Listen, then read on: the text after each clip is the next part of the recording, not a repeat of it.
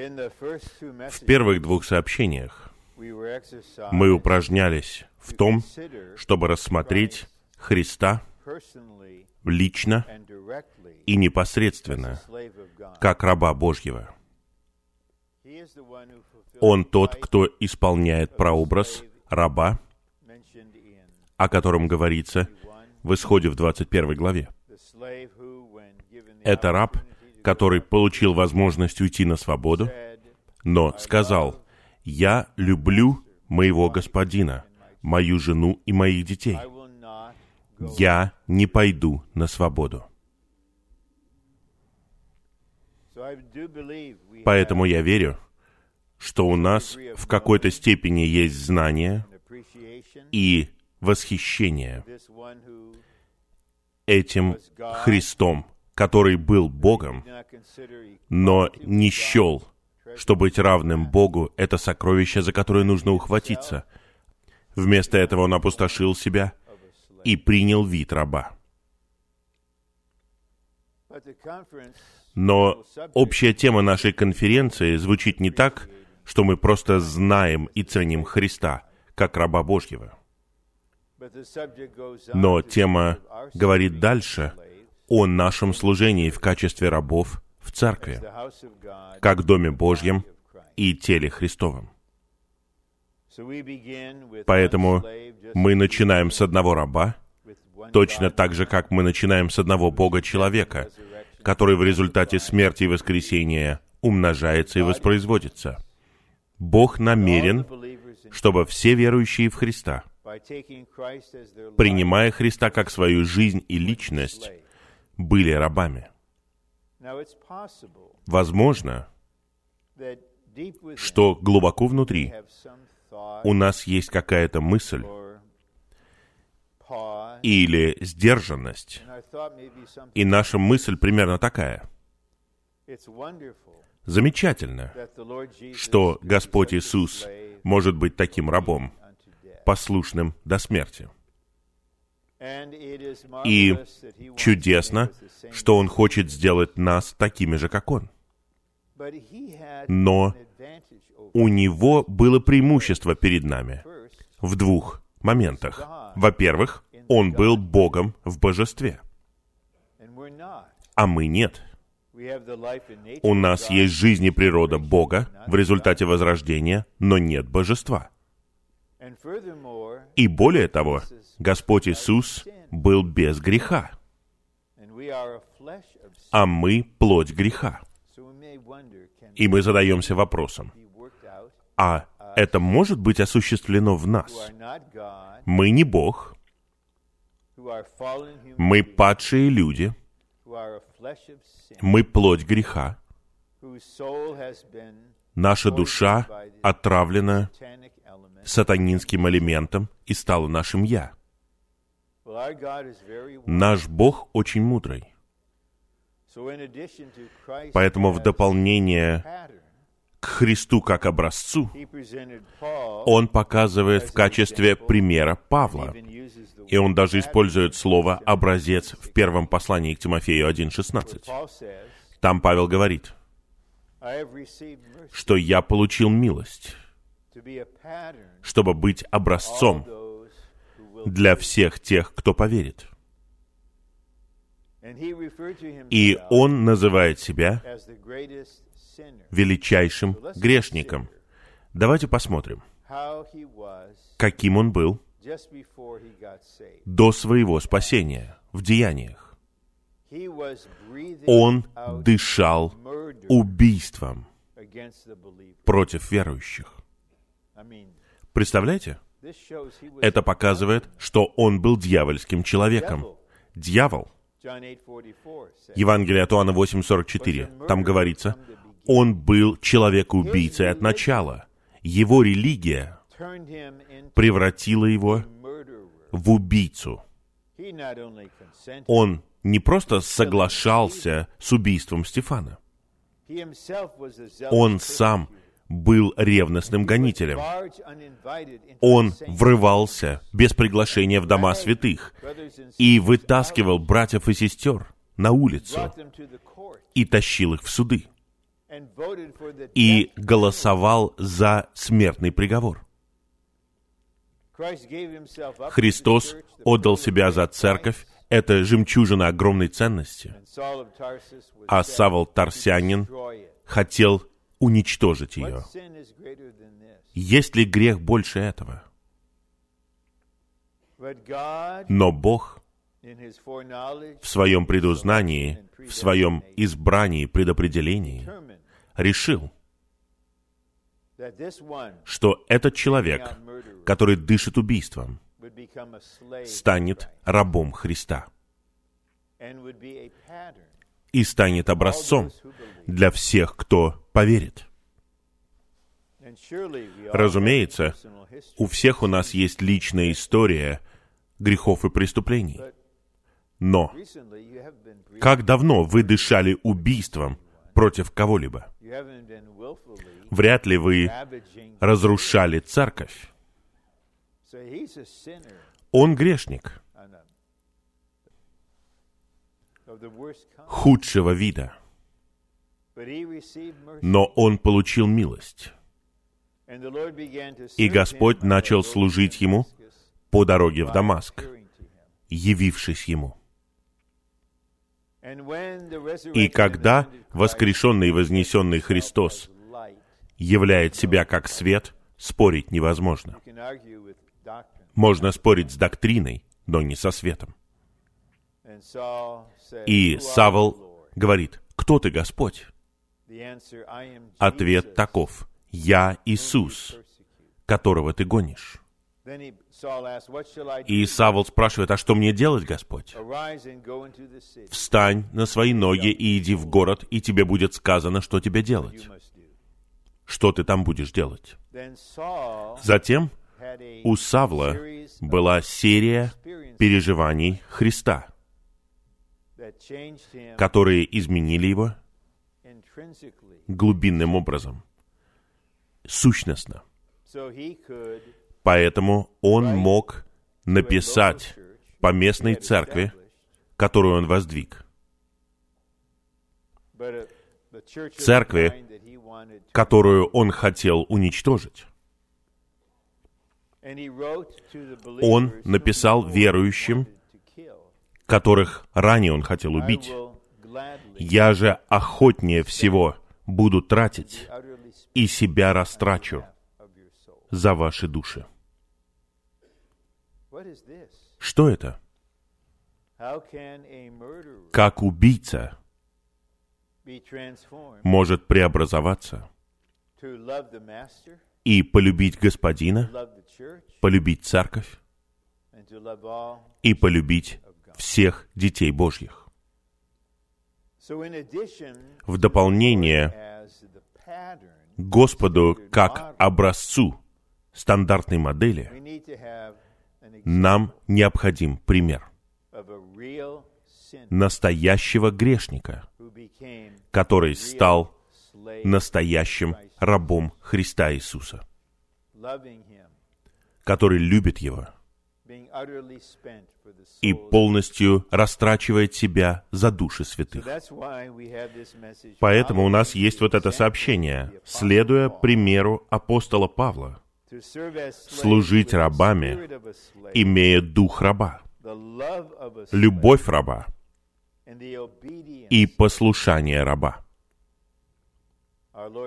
Наш Господь Иисус явил все эти качества, а теперь мы видим, что великий искупленный грешник являет те же самые качества. Я искренне верю, что никто из нас не может сказать откровенно, мы хуже Савла Тарсянина. Мы не можем такого сказать откровенно. Я повторяю, он был един с человекоубийцей. Если бы он пришел на это собрание, то начался бы хаос. У него была власть бросать нас в тюрьму, а затем подавать голос за нашу казнь. Я считаю, что то, что этот великий грешник стал рабом Христа, это что-то воодушевляющее. Потому что, посмотрите, если Бог мог это сделать с Савлом Тарсянином, Он может сделать это с кем угодно. Хорошо. А теперь я задам вам вопрос. Я дам вам возможность упражнять дух веры. Верите ли вы, что Бог способен сделать в вас то, что Он сделал в Савле Тарсянине? Хорошо.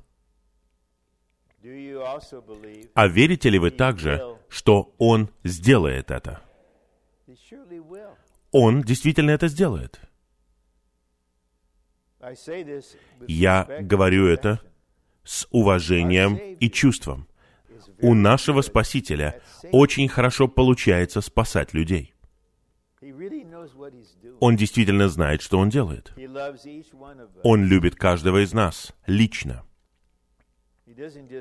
Он не просто любит нас как массу людей. Павел сказал в послании Галатам 2.20, «Того, кто возлюбил меня и отдал себя за меня». И Он знает и вас, и меня. Он понимает вас. Он знает, какие вам необходимы переживания, чтобы вы были преобразованы в раба Христа и Бога. И Он намерен служить вам, снабжать вас, давать вам переживания, которые вам необходимы, чтобы вы стали таким рабом. Кроме того, охотнее всего тратить себя. Охотнее всего. Рабы — это самые счастливые люди.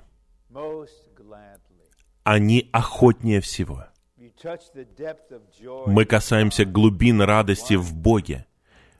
Вы едины с Божьим Христом. Вы отдаете себя для того же, ради чего Он отдал себя. И вы тратите себя. Вы тратите. И в конечном итоге вы, возможно, узнаете, что значит полностью растратить себя. Но радость, счастье, удовлетворение, улыбка Господа, Господнее одобрение, нет ничего подобного этому.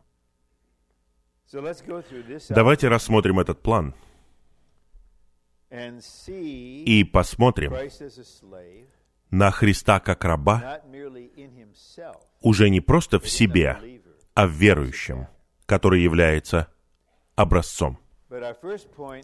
Наш первый пункт звучит так. Нам нужно осознать, что как верующие в Христа, мы все рабы Христа и Бога.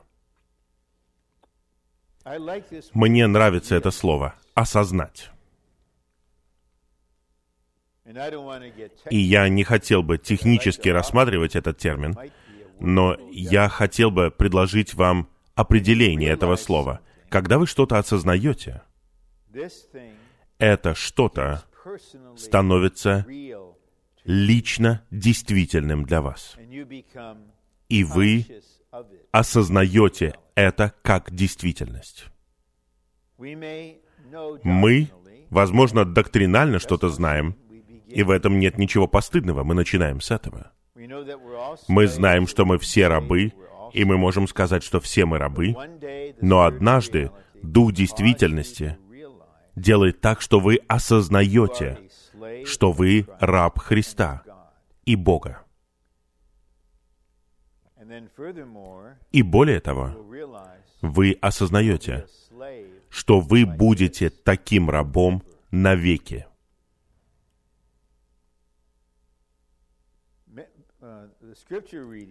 Тексты Писания, или лучше сказать, ссылки, это Евангелие от Матфея, 24-25 главы. Там ясно говорится о рабах. Откровение 1.1 говорит, что откровение было дано, чтобы его рабы получили его. И 22, когда мы подходим к 22 главе стиху 3, speaks of eternity. там говорится о вечности в Новом Иерусалиме. Там мы читаем, что его рабы будут служить ему, как священники.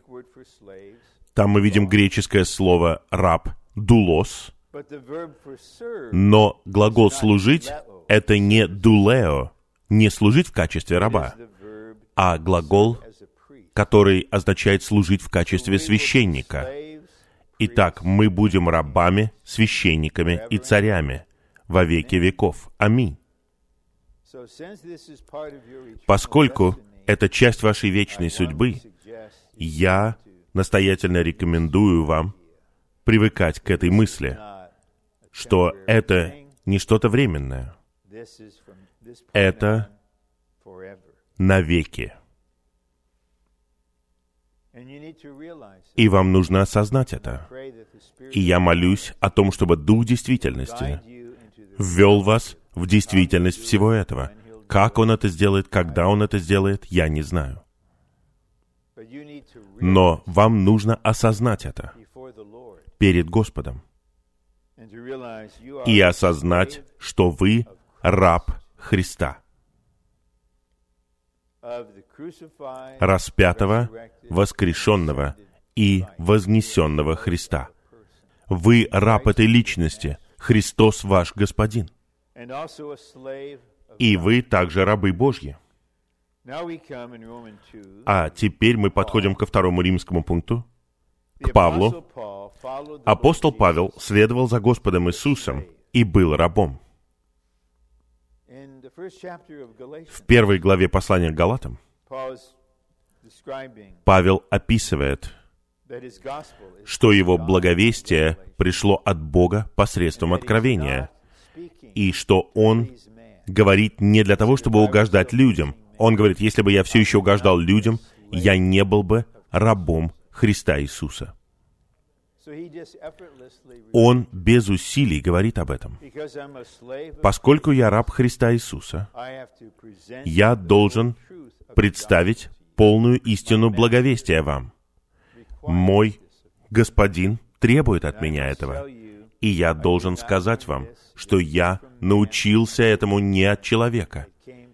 Это пришло в результате откровения Иисуса Христа. И я раб. И у меня есть поручение ходить повсюду и говорить это благовестие. Итак, Павел следовал за Господом Иисусом и был рабом. Он следовал за ним не путем подражания, он следовал за ним путем воспроизведения. И затем мы читаем. Он пас церковь Божью, и мне нравится определение пасторства, которое мы получили от нашего брата. Это значит оказывать всеобъемлющую нежную заботу святым, всеобъемлющую, поскольку мы трехчастные. И когда раб после собрания вчера вечером дал мне органические орехи, мне и моей жене, потому что она из этих органических людей. Итак, это было пасторство. Не просто дать мне на орехи, а дать мне орехи. Если вы думаете, что мне нужно дать на орехи, это меня не беспокоит, нет. Это что-то всеобъемлющее. И особенно мы заботимся о душах святых. Разве Павел так не сказал? Что я охотнее растрачу себя за ваши души, имея дух раба, любовь раба и послушание раба. Это будет развиваться в подпунктах. Мы не говорим о формальном образовании раба. Мы не говорим о даре какого-то человека, о его умении, а о духе раба. Когда вы встречаетесь с духом раба в сестре или в брате, ваше сердце тает. И затем вы видите любовь раба. И в нем вы ощущаете послушание раба. Все это должно быть воспроизведено в нас. И у вас на самом деле будет такой дух, такая любовь и такое послушание. А. Павел был таким рабом посредством служащей и жертвенной жизни Христа. И ссылка здесь 2:17, на послание к филиппийцам 2.17. drink offering. Там говорится о возлиянии. Он изливался как возлияние. Среди разных прообразов Христа есть прообраз лозы. И лоза обозначает жертвенную жизнь. То, что мы прививаемся к истинной виноградной лозе, означает, что мы прививаемся к Его личности, у которой есть жертвенная жизнь. И лоза производит виноград. И в конечном итоге он становится веселящим вином для других.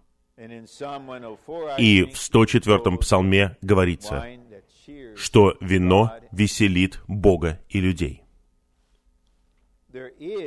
Существует такая действительность, как служащая и жертвенная жизнь Христа.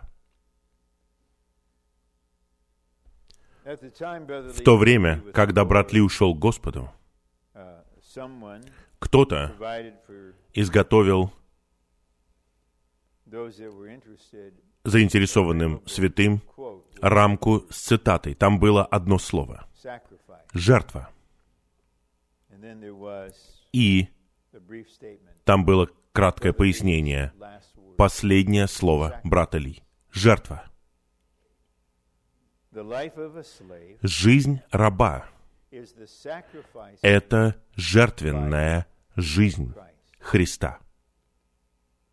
Если вы попытаетесь жить такой жизнью при помощи природной жизни, вы измотаетесь, вы сгорите. И когда это произойдет, то. В вашем существе произойдет отрицательный поворот. Однажды у меня было такое состояние, я сказал своей жене, я намекнул ей, в каком я состоянии, и я начал писать стихотворение, которого я не закончил. Но, по-моему, ей стало совершенно ясно. Я сказал в стихотворении, что моя душа — это кратер потухшего вулкана. Вот. Угасший вулкан. Это природная жизнь, которая ничего не может делать долго.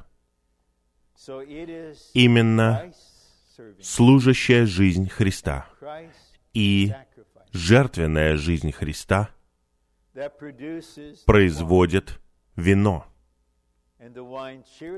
И вино веселит наше сердце, и мы составляемся этим вином и становимся возлиянием. И в конечном итоге мы изливаемся. Вот так Павел закончил свою жизнь.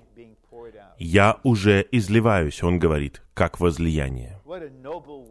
Какой благородный путь закончить свой бег как раба. Излить на веру святых ваше существо, составленное Христом, как произведение того, что вы живете служащей и жертвенной жизнью Христа. Б. Как раб Христа и Бога, Павел был готов опустошить себя, смирить себя и пожертвовать своим званием, правами и привилегиями. И в первом послании к Коринфянам в 9 главе он говорит, «Я стал всем для всех». Если бы он участвовал в движении Господа в Европу, и он оказался бы в Германии, он был бы немцем. Потом он поехал бы во Францию, и он был бы французом. Потом он поехал бы в Италию, и он был бы как итальянец. Поехал бы на север, к жестким, упрямым финнам. Я говорю так, потому что я сам происхожу оттуда. И я, наверное, могу позволить себе такие слова. Он был всем для всех, чтобы спасти некоторых. Но некоторые дорогие святые, они приезжают из Южной Калифорнии в Россию, и их убивает все русское. Есть борщ, свеклу. До того, как я впервые поехал в Россию в 98 году, я однажды общался со своей женой и сказал, никто не ест свеклу. Никому не нравится свекла, я не верю в это. И потом я поехал в свекольную страну, в Россию, где едят свеклу. И моя первая смс домой была такой. Дорогая Сьюзен, я ем свеклу. Подпись Рон. Я сейчас ем свеклу, как русские. Мне не нужно идти искать пиццу Папа Джонс в Москве. Ничего страшного. Все, что вы мне даете, что бы это ни было. Я был в Китае с братьями однажды, и я редко спрашивал, а что это? И брат Альберт Лим сказал, не спрашивай. И я истолковал это так, не спрашивай сейчас.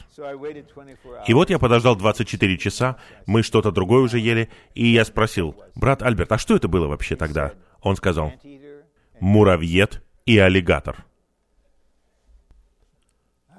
Что-то я не слышу радостных аминь.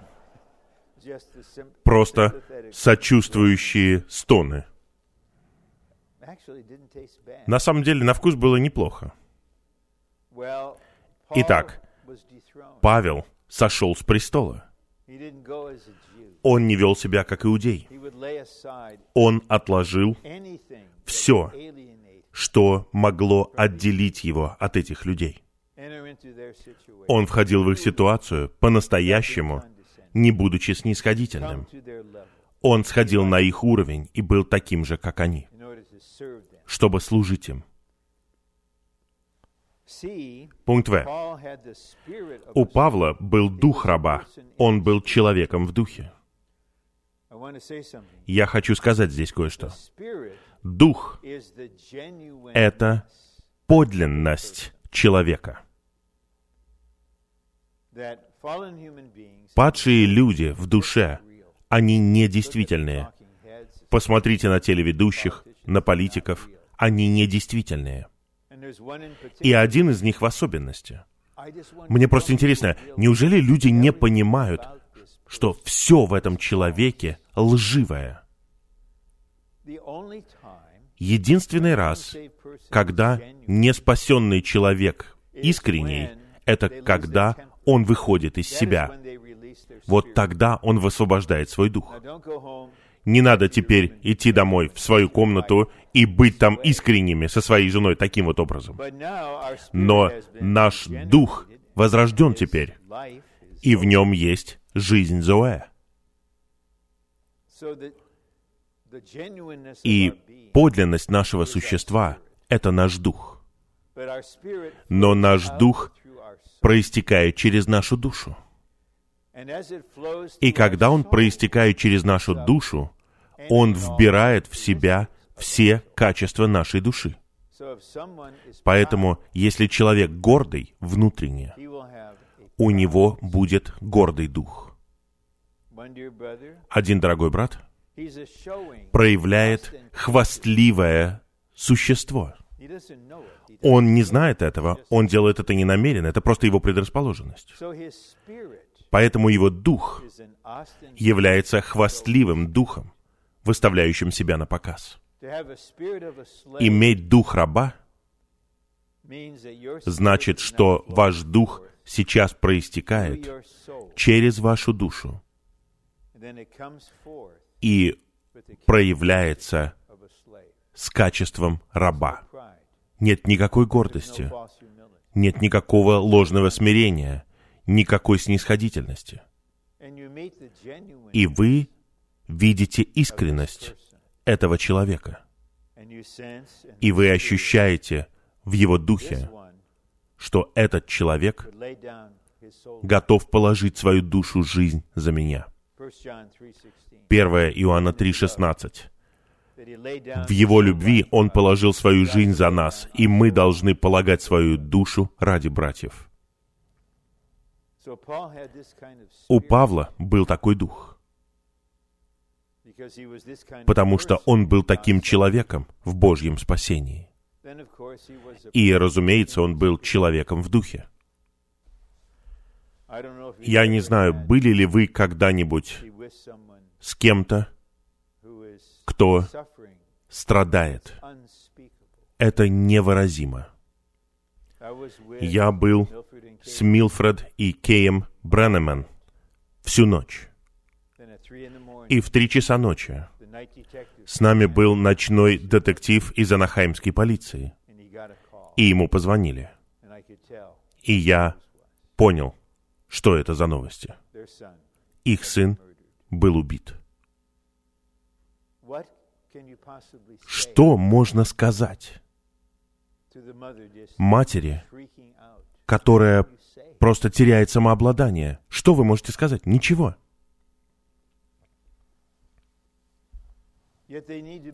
Но им необходимо служить. Но никто не может понять, что они чувствуют, если только у вас не было таких же переживаний. Но мы можем сделать одно. Мы можем просто быть в духе, человеческим образом. И когда дух проявляется, проявляется жизнь. Если вы раб и любите церковь, вы не будете приходить на церковное собрание. И купаться в своем «я». Это не любовь к церкви. Возможно, у вас нет энергии тут же функционировать. Вы с трудом пришли на собрание. Но вы служите церкви, исходя из любви, просто будучи в духе. Что делал апостол Иоанн? Ему было 90 с лишним лет. Кто знает, через что он прошел? И вот он на острове Патмос, он в изгнании. Он отделен от всего и всех. Но он говорит, «Я был в духе в день Господень». Разве вы не рады, что Иоанн был в духе? Это открыло возможность для того, чтобы Бог пришел. Г. У Павла. Была любовь раба. И мы видим здесь ссылку. Любовь Христова теснит нас, подобно потоку. Sing him, 4:30. Разве не сладостно было петь 303 гимн? «Мою природу, о любовь, сломи». Вы разве не хотите, чтобы с вами такое произошло? Чтобы в вашем существе не было никаких ограничений, и чтобы любовь текла, как поток, текла бы через вас и несла бы вас в этом потоке. Paul said, "The love of Павел сказал, «Любовь Христова теснит нас. И любовь — это мотив и необходимое условие для того, чтобы быть рабом. Мы становимся очень простыми. И я верю, что в Господнем присутствии, посредством Его благодати и под Его кровью я могу это сказать. Я служу только по одной причине. Очень просто все. Я люблю Господа, я люблю церкви, и я люблю всех вас. Вот мой мотив. Вот мотив. Я не хочу ничего. Я не намекал, о, вот бы мне поесть органических орешков. У меня нет такого коварства. Это не делает нас какими-то особенными. Это просто в нашей природе. Любовь Христа как раба. И это необходимое условие для того, чтобы быть рабом. Вы не можете записаться на курсы раба. Необходимо определенное условие. Это особый курс. 1 John 4:19. И весь учебник — это один стих. 1 Иоанна 4,19. We love because he first Мы любим, потому что Он первый возлюбил нас. И вы научитесь любить, переживая Его любовь. И мы не можем пройти этот курс, пока вы не сможете сказать. «Бог любит меня». Господь Иисус любит меня. И я спрашиваю, ты серьезно это говоришь? Да, потому что 230 представьте себе 100-килограммового спортсмена, у него 4% жира всего, он играет в футбол в университете, pounds in 1 John и 4:19. он изучает 1 Иоанна 4,19. And the tears И слезы текут у него по лицу. И это показывает, да, мы знаем, мы знаем, что ты знаешь. Бог любит тебя.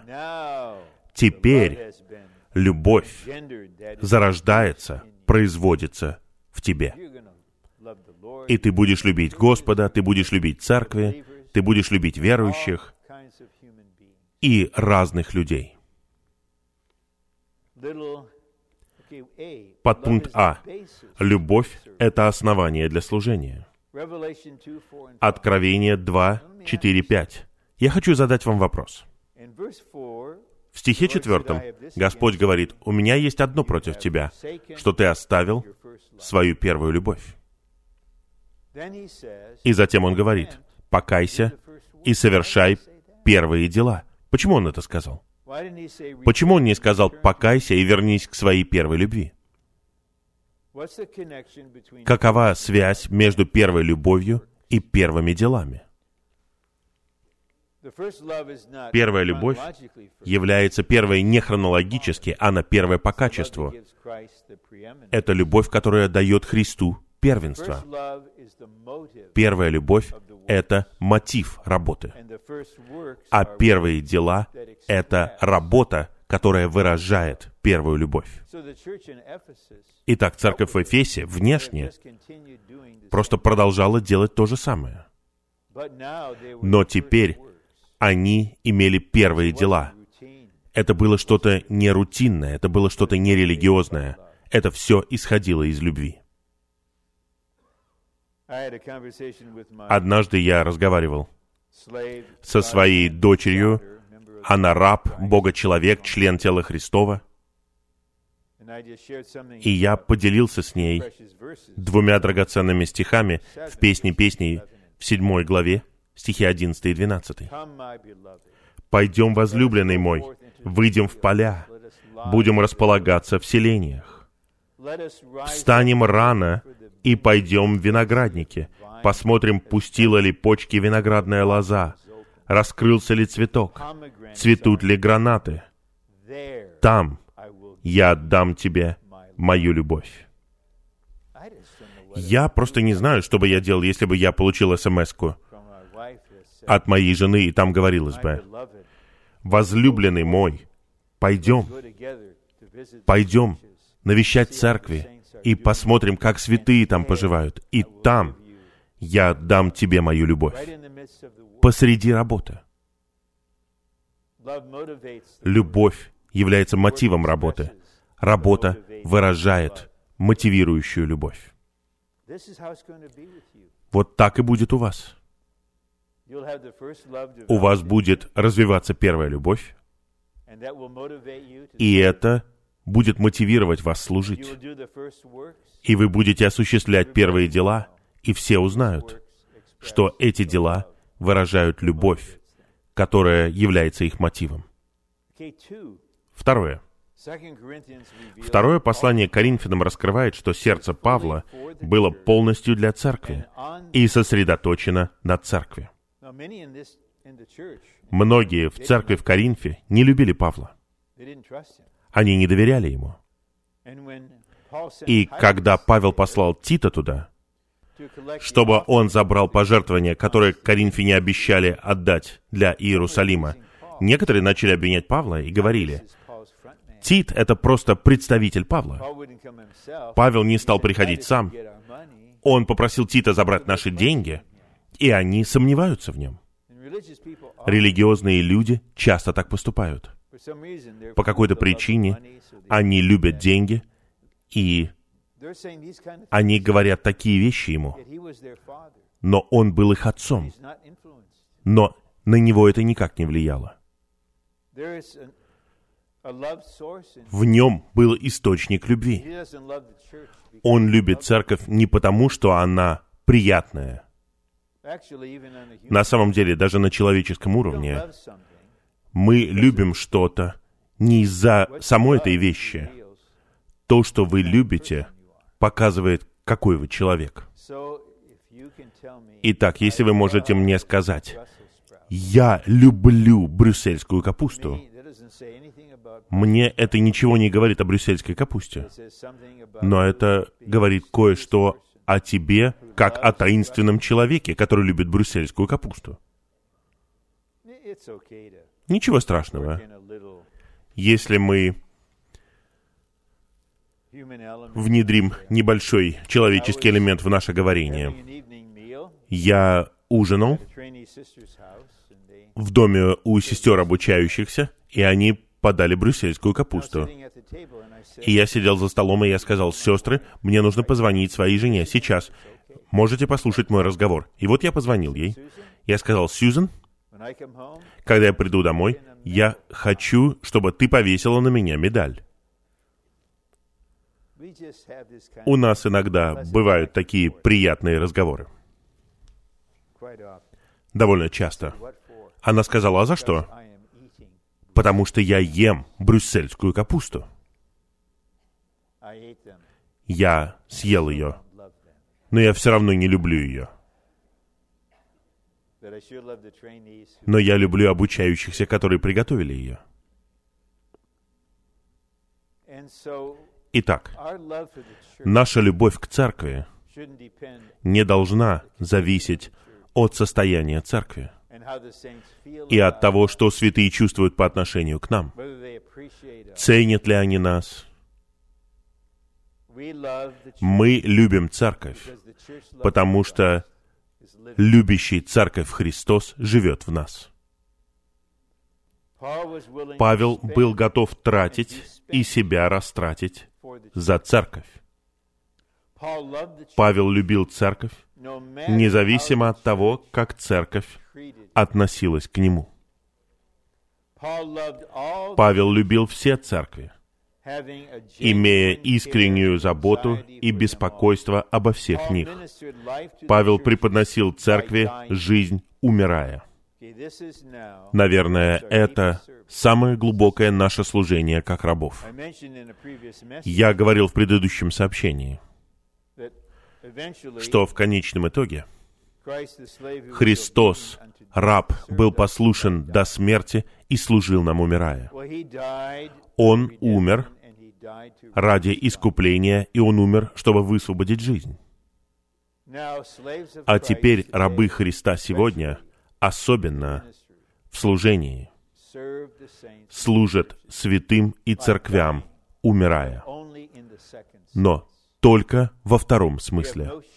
Мы никак не участвуем в смерти ради искупления. Только Христос достоин. Но если мы хотим высвободить жизнь, кто-то должен умереть. Это сущность служения. Наверное, какие-то молодые братья здесь, по-настоящему молодые, они все еще подростки. Вы ощущаете призыв. К служению. Это не ваше честолюбие. Это стремление, вложенное в вас духом. И я хотел бы воодушевить вас, но при этом также показать вам, это нелегкий путь. Но это самое драгоценное служение стать человеком, составленным из Христа, И затем постоянно переживать то, что смерть действует в вас. Никто этого не знает, но это происходит в вашей жизни. Никто этого не знает.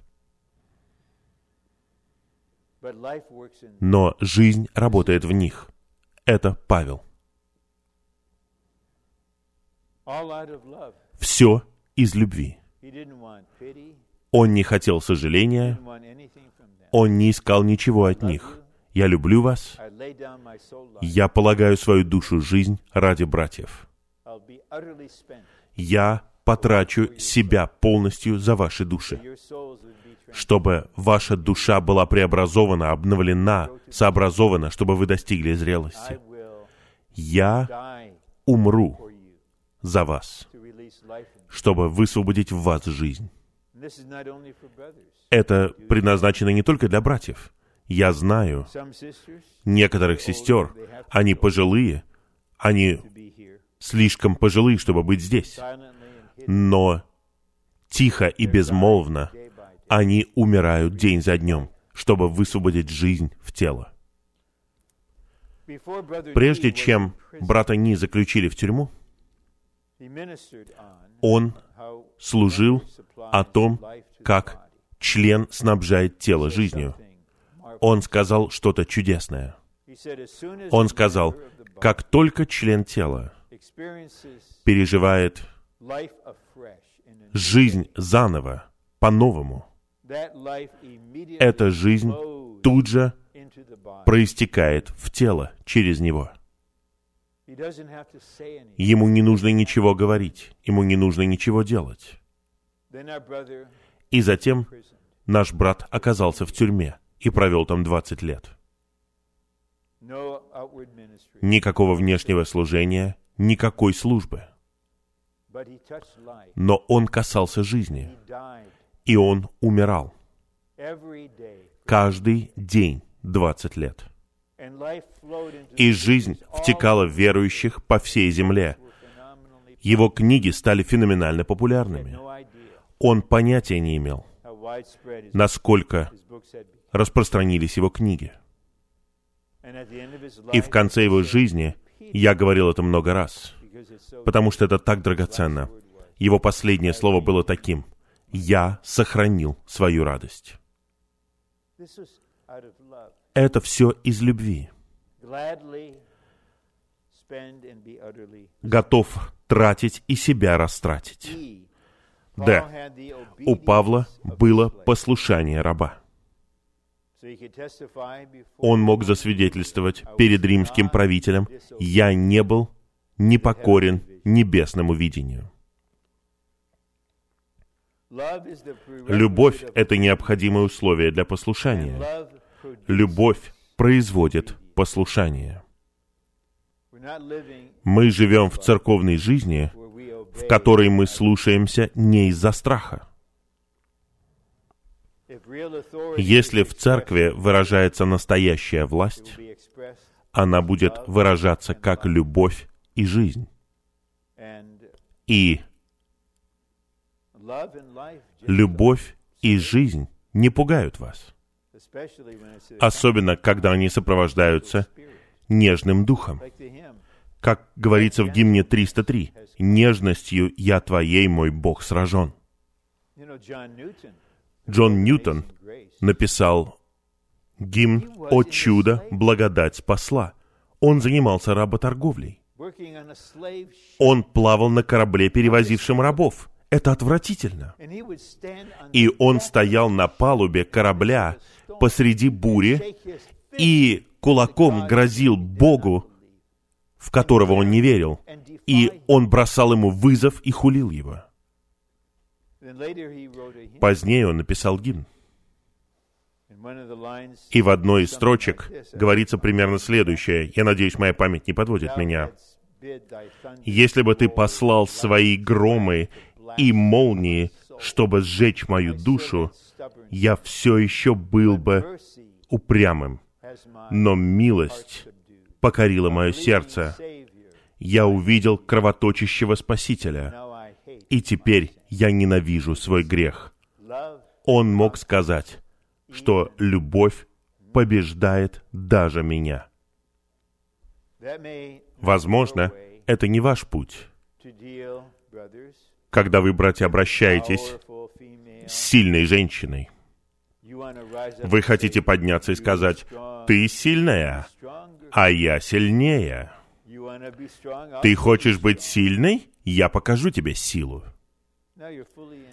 Вы при этом в своем «я». Используйте Божье секретное оружие. Это любовь с кротостью и нежностью. И она приходит к вам как волна, одна волна за другой. И что вы будете делать? Что вы будете делать сегодня вечером, если Бог решит послать вам волну любви? Одну волну за другой, одну волну за другой. Один брат, по-моему, это был Чарльз Финней, благовестник. В итоге он должен был умолять Бога, «Пожалуйста, прекрати, я больше не могу этого принимать». По крайней мере, однажды в вашей жизни будет так сладостно, если у вас будет это переживание, но не ради переживания,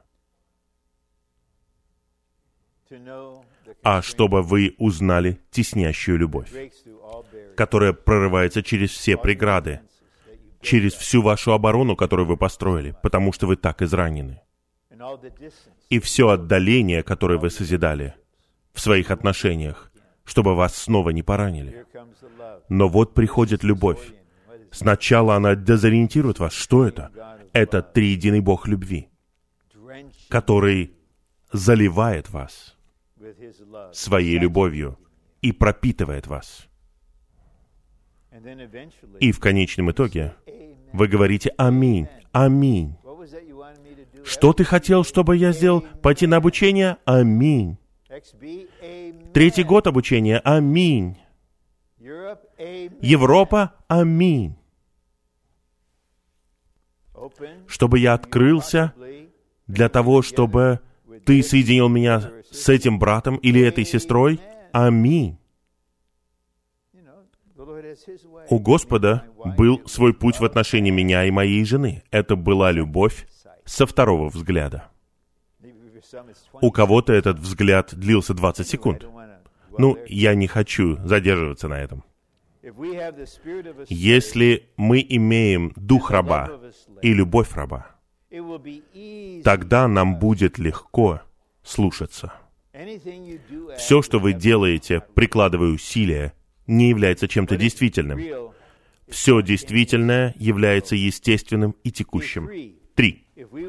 Если мы хотим следовать за образцом Павла, мы должны научиться быть рабами. Мне нравится это слово «научиться». Давайте все учиться и жертвовать всем ради других. Galatians 5:13. Послание к Галатам 5.13. Павел говорит, в любви служите друг другу. Вот что такое церковная жизнь. Это служение друг другу в любви. А теперь подпункты. А. Раб не отстаивает свои собственные права. Он умеет только служить и жертвовать, не заботиться о своих собственных интересах. Это большое избавление. Кого-то лишают своих прав. Я не виню их с человеческой точки зрения. За то, что они требуют праведности и правосудия. Но в церкви, если вы настаиваете на своих правах и говорите «я заслуживаю этого», «О, моя дорогая теща», она говорила, «У нас есть право ожидать». Она своей дочери говорила, «У нас есть право ожидать». Мы не должны иметь такого настроя. Соработник приезжает в город, и вот вместе с ним вы видите это невысказанное утверждение. У меня есть право получать снабжение. У меня есть право получать поддержку. У раба нет прав. Никаких прав. Поэтому нам нужно любить господина и полагаться на него. Он умеет только служить и жертвовать, и не заботиться о своих собственных интересах. Вот чему всем нам нужно научиться. Возможно, что брат несет ответственность в церкви, но в глубине это его хобби. Это для его интересов. Это то, что ему нравится делать. Если вы попросите отложить это в сторону, он будет сопротивляться. Но какая это свобода, когда мы не заботимся о своих интересах? Б. Раб должен всегда заботиться о других. Он живет ради других, не ради себя. Вот я приезжаю сюда, и я вижу много детей маленьких. Когда я вижу маленьких церковных детей, у меня. Очень приятный отклик на это. Я хочу благословить их навеки. Вот маленький Робишо. Хорошо. Я смотрю на него. Хорошо. Полновременное обучение, 2037 год. Не ожидайте, что я там буду.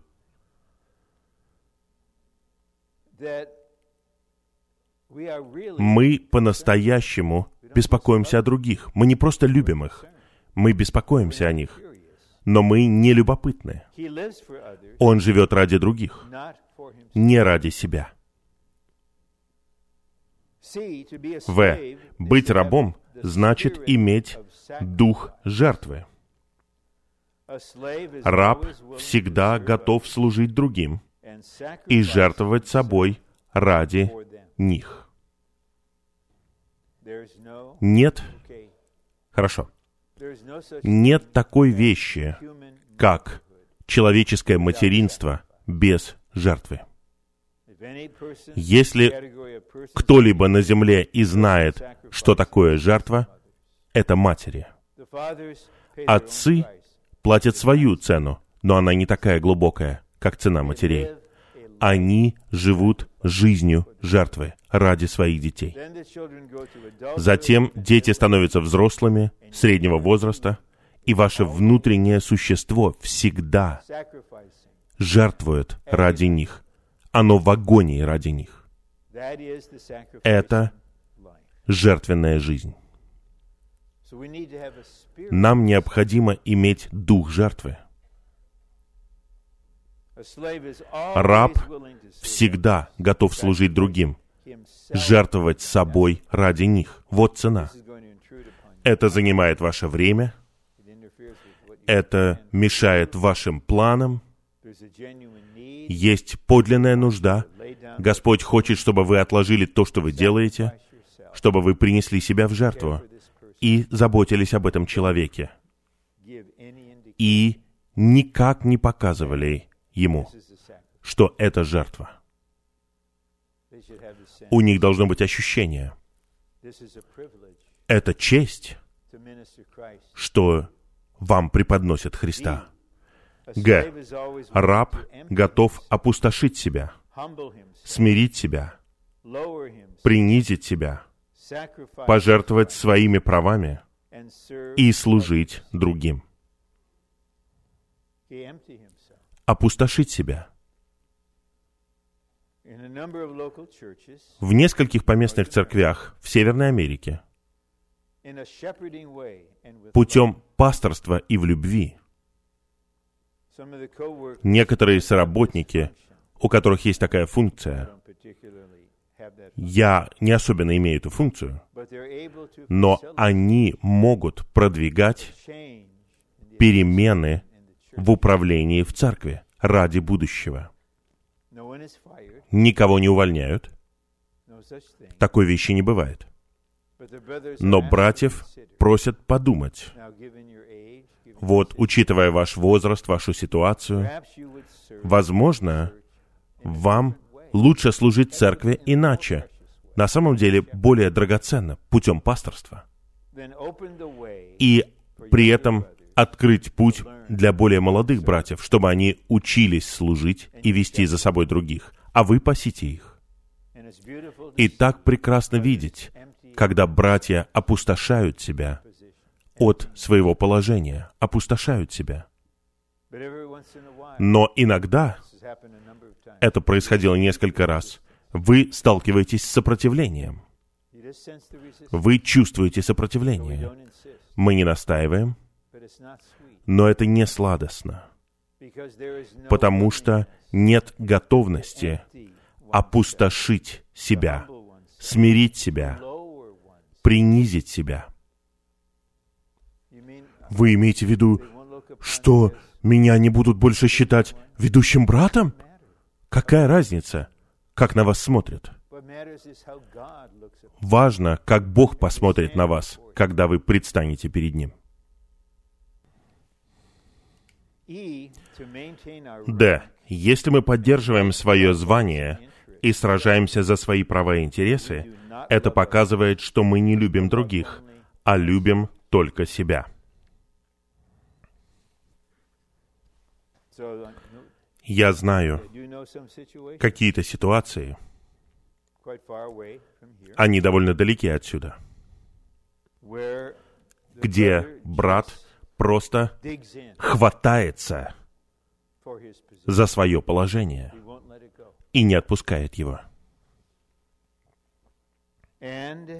И когда он это делает, он проявляет кое-что.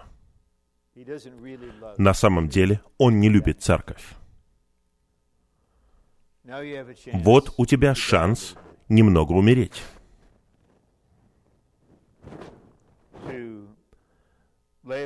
Отложить то, что ты считаешь своим званием. Но он этого не делает. И вот вердикт. Нравится тебе это или нет, это не меняет факта, который показывает, что ты любишь только себя. Итак, иногда нам приходится делать трудный выбор. Хотите ли вы узнать истину о своей ситуации сейчас или у судного престола Христа? Вот варианты. Если вы не узнаете ее сейчас и будете жить вне действительности, соработники отступят из мудрости, не из-за страха. Мы не боимся людей. И затем, когда вы встретитесь с Господом, свет потрясет вас в высшей степени. Но как приятно ухватиться за эту возможность и признать, что Господь приходит ко мне и просит меня отпустить это, и вы касаетесь Господа, вы касаетесь Его любви, и вы делаете это с готовностью, с радостью, и вы оживлены, и вы освобождены. Е. Нам нужно опустошить себя, смирить себя. не требовать ничего для себя и пожертвовать собой ради служения другим. Ж. Нам нужно знать положение раба. И ссылка здесь это исход 21 глава, где раб говорит, я не пойду на свободу. И господин подводит его к дверному косяку и прокалывает ему ухо шилом. Я рад, что мы в веке исполнения, а не в веке прообраза. Не нужно замораживать ухо, но это показывает положение раба. Его положение у дверного косяка. Он слушает. И все. Иногда вы проводите долгое время, слушая. И вас просто убивает то, что вы ничего не делаете. Для некоторых из вас это последнее, что вы хотите делать. Ничего не делать. Вы не знаете, что делать, когда вы ничего не делаете. Вот вы наедине с Богом. Я обычно этим не занимаюсь. И вот я со славным триединым Богом. Мне нужно что-то радостное. Хотите радости? Хорошо. Наше положение, как рабов Христа, должно быть у дверного косяка. Ухо раба было открыто для того, чтобы слушать Господина.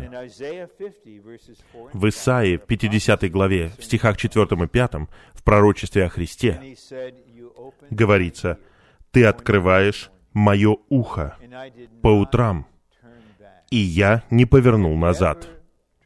Вы когда-нибудь пытались говорить с человеком, который ничего не говорит, но он просто делает вот так вот? Я видел, как это происходит. Вы пытаетесь говорить с сестрой, ни одного слова она не говорит. Просто очень холодно ведет себя. Но Господь, как раб, его ухо всегда было открыто, и он слушал все, что говорил отец. И он не поворачивал назад, он не отворачивался. Господь, Ты открываешь мое ухо по утрам. Брат Ли показывает в жизни изучения Откровения, что в духовной сфере слышание глубже видения. И видение основано на слышании. Итак, раб должен оставаться в своем положении и просто иметь открытое ухо. Хорошо. Третье. Многие христиане служат Богу, но они не стоят у дверного косяка, и их ухо не проколото. Если вы посвященный человек, и вы общаетесь с новичком, вы сможете определить, посвящен этот человек или нет. И вы поймете, этот человек не посвящен. Поэтому вы пасете его таким вот образом. Вы не критикуете его. Но вы встречаетесь с посвященным человеком, и у вас появляется ощущение, что он посвящен. Но если кто-то продвинулся в Господе дальше вас, вы не знаете, где он, а он знает, где вы, вы не знаете, где он. Но если Господь открывает ваше ухо, вы узнаете, открыто ли ухо другого человека. Именно тогда у вас появляется глубина в общении. Потому что в общении нам нужно по-настоящему слушать друг друга. Брат Не отмечает это как одно из качеств Господнего работника. Он должен уметь слушать. Вы должны слушать, что человек говорит. Вы должны слышать, что он не говорит. И вы должны слышать, что говорит их дух. Вы просто слушаете. И когда вы по-настоящему слушаете кого-то в духе, тогда Господь в вас будет преподносить вам снабжение, и вы сможете достичь глубин этого человека, и вы будете раздавать это в них. Какое это служение! Но ухо многих христиан не проколото. Наверное, если бы я проехался бы по семинариям здесь, тут есть одна большая реформированная семинария, я не думаю, что я увижу много проколотых ушей. Потому что если ваше ухо проколото, тогда вы здесь не будете. Вы услышите, как Господь говорит, «Выйди из загона, я зову тебя по имени, будь частью стада». Хорошо. Они действуют, пункт А, они действуют сами по себе, не в соответствии с тем, что они слышат от Господина. and we have Matthew 7. И здесь мы видим седьмую главу Евангелия от Матфея, которая демонстрирует это. Будут самые разные христианские работники, включая тех, кто из восстановления. Я говорю в принципе. Когда они встанут перед Господом, Господь скажет, вы делали очень многое, но все вы делали самостоятельно, а не то, что я начинал. Не то, что вы слышали от меня. На самом деле вы даже не хотели слышать меня. Поэтому некоторые святые очень избирательны в своем общении. Если они пойдут вот к этому брату, они понимают, он скажет мне что-то, чего я не хочу услышать. Хотя мне это и нужно. И он будет верен. Но я не хочу слышать этого. Поэтому я звоню кому-то, с кем я дружу, и он посочувствует мне в душе. Мы будем дружками в душе. И ее душа скажет, да, у меня мир. О, точно, я сверилась с телом, я сверилась с телом. Вы в психологической сфере, и вы не готовы слушать. Они делают многое в соответствии со своими представлениями, желаниями и намерениями. Это не раб. Он не говорит, «Господь, у меня такая чудесная идея, а я не хочу слушать твои идеи, мне все равно». «О, у меня вот есть это желание, у меня и бремя». Что значит у тебя бремя? Я не давал тебе бремени. Это бремя, которое от тебя. Я использую это выражение. Не пытайся принести это мне. Все между нами искреннее. Я говорю тебе истину. Ты вот-вот последуешь за своим намерением, а у раба нет своего намерения. Он просто идет к косяку с открытым ухом, и поскольку он любит своего господина, церковь и святых, он слушает. А теперь мы подходим к концу. В церковной жизни мы все должны быть рабами. Никто не будет принуждать вас к этому. Когда вы придете на Господнюю трапезу завтра, мы не будем проверять вас, а ты раб? Но с точки зрения Господа, это природа церковной жизни. Это собрание рабов. Только те, кто готов быть рабами, могут навсегда оставаться в церковной жизни. Старейшинам нужно понять, что если они не готовы быть рабами, они не могут быть надлежащими старейшинами. Если братья пытаются быть приятными и впечатлить соработников, они говорят, мы готовы быть рабами. Хорошо. В таком случае, готовы ли вы отказаться от того, за что вы держитесь? Раб ни за что не держится. Ну, нет. Я чувствую, что мне не нужно этого делать. Тогда вы не раб. Хорошо? Давайте будем откровенны. Будем откровенны. Вы хотите, чтобы это оставалось у вас ради собственных интересов.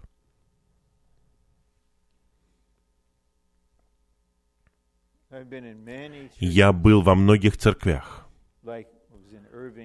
Например, в Ирвинге я был 10 лет. Я навещал Атланту много лет. Так приятно. Ванкувер. Так приятно. Старейшины, все рабы. Никаких господ там, никаких царей. Просто рабы. Церковь blessed. вы благословенны. Пусть это относится ко всем церквям во Флориде и к юго-востоку.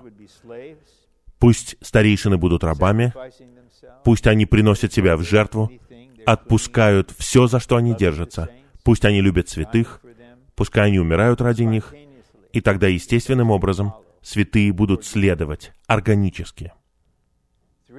Три. Господь Иисус учил нас не быть выше других, а вместо place этого ставить себя ниже других и быть их рабами. Вот это действительность. Я помню, как я оказался в одной ситуации. Брат Ли попросил меня поехать туда, быть там, и я встретился с одним братом. И когда я встретился с ним, я встретился с иерархией. Я просто ощущал, что он смотрел свысока на меня. Я не жалел себя, я жалел его. Ты построил такую иерархию. Теперь он давно-давно ушел. Господь в нас умеет принижать себя. Мы не можем служить другим, если мы выше их. Если мы даем им какое-либо впечатление о том, что мы выше, мы лучше, мы такие.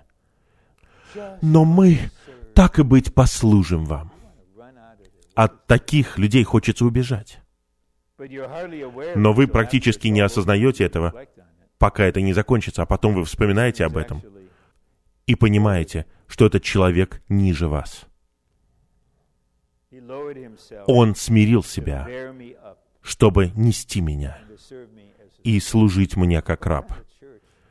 Представляете, какая это церковь будет? Просто помечтайте, если все будут такими. Никаких званий. Это последний пункт.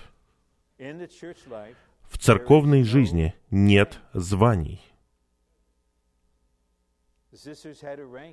У сестер в Анахайме были звания, чины.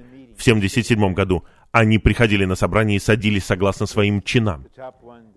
На первом месте сидела царица, а потом ее свита рядом с ней. И брат Ли проводил собрание, он давал конференцию. А они сидели на собрании, и он остановился посреди сообщения и начал говорить об этом. И он уничтожил это. Не надо сидеть вот так вот на собрании, больше никогда. И они называли это созиданием. Это было просто самопрославление. Здесь нет никаких званий. Соработник это просто раб, трудящийся раб. Он не выше других. Мы все братья, и мы все должны служить как рабы. Теперь путь открыт после третьего сообщения для церковной жизни, как сферы нашего служения. 9:05. Сейчас всего лишь 9.05. I think many of Я думаю, что многие из нас должны высказать что-то Господу сначала помолившись. Если у вас есть водительство, пожалуйста, минуту или полторы минуты помолитесь с соседом, и пока мы молимся. Вынесут микрофоны, и мы надеемся, что несколько десятков рабов последуют за Господним Духом и будут служить нам. Хорошо? Давайте помолимся, а потом пророчествовать.